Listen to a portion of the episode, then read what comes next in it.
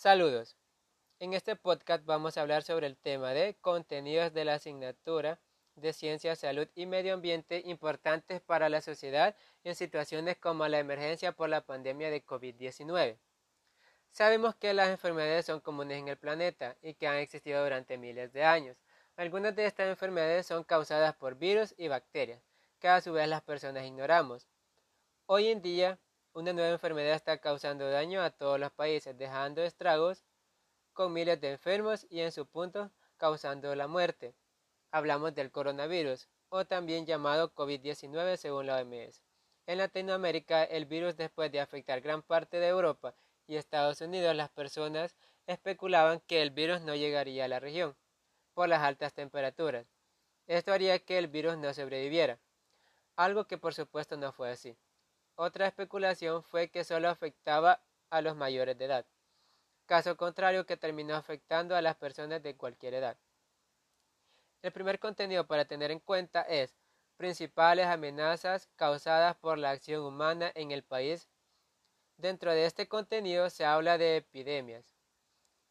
A partir de la información podremos diferenciar una endemia, una epidemia y una pandemia, puesto que usamos estos términos sin saber qué significan. Con este contenido podremos diferenciar que la epidemia ataca una zona y una región específica. Una epidemia es cuando está afectando a todos los continentes, es decir, distintas zonas del planeta más o menos al mismo tiempo.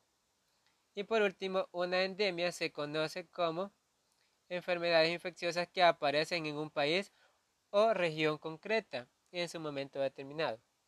Es decir, son enfermedades típicas de una zona y están presentes de manera permanente durante años. Al buscar en el programa de estudio no se encontró un tema directo sobre los virus y bacterias, pero el bloque de profilaxis y salud alimentaria existe un contenido que podemos hacer uso el cual es las bacterias y los virus. Los dos suman información para la comprensión del coronavirus, puesto que podemos diferenciar entre estos dos y saber cuál nos estamos enfrentando, sirviendo de aclaratoria para las personas que se confunden, puesto que el primero son organismos capaces de reproducirse y necesitan de un vector para llegar al ser humano. El segundo no tiene la capacidad de reproducirse y además necesita de un huésped, un ser humano para que pueda transmitirlo a otra persona. Esto explicaría cuál es el que nos afecta, pues muchos aún pueden pensar que se trata de una bacteria, es el causante del coronavirus. El siguiente contenido está relacionado con el anterior, y es la noción celular. Este tema lo considero importante porque es la que se ve afectada por el virus, pues debemos recordar e informar que este virus es incapaz de reproducirse y al penetrar en el cuerpo. La cápice del virus, que está hecha de proteína, esta posee unas extensiones que a través del tropismo busca a la célula, que ayudará a su multiplicación y al encontrarla hace un orificio en la que ella para el ARN del virus que tiene una función de mensajero y así puede empezar a replicar y a contagiar muchas células. Se podría pensar que es demasiado difícil de comprender, pero el, pero el conocer cómo sucede es vital.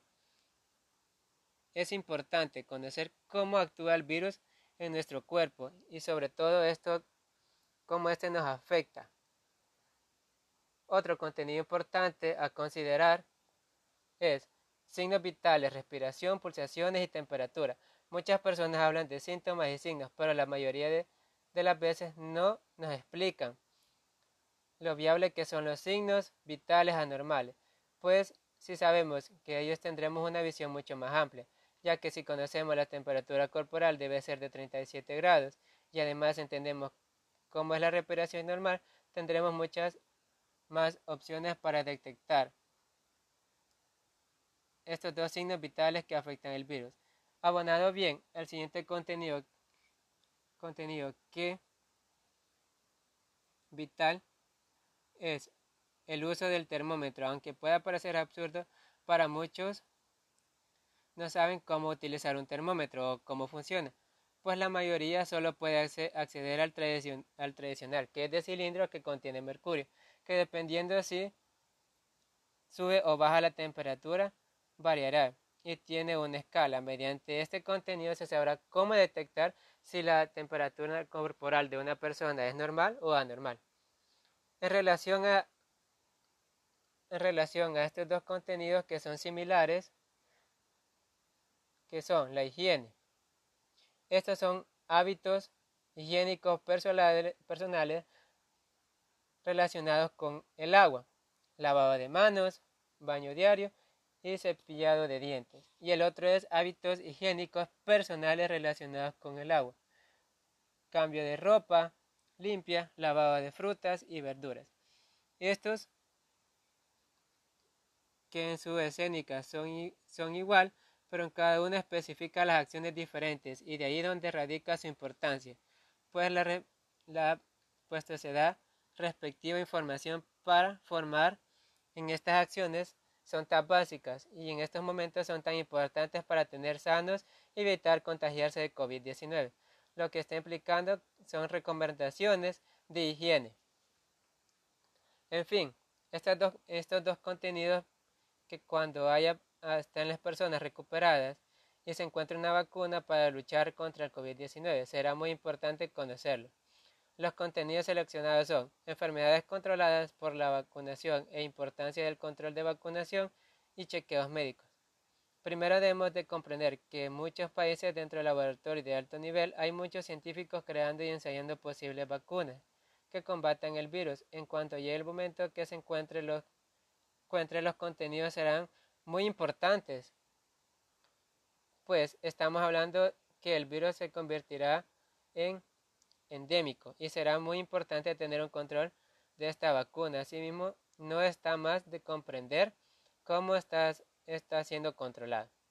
Estos 10 contenidos considero que nos ayudan a comprender las situaciones en las que nos encontramos en la actualidad. Los contenidos que, que deberíamos de recibir en las aulas para entender de una manera específica y además de prevenir futuras enfermedades.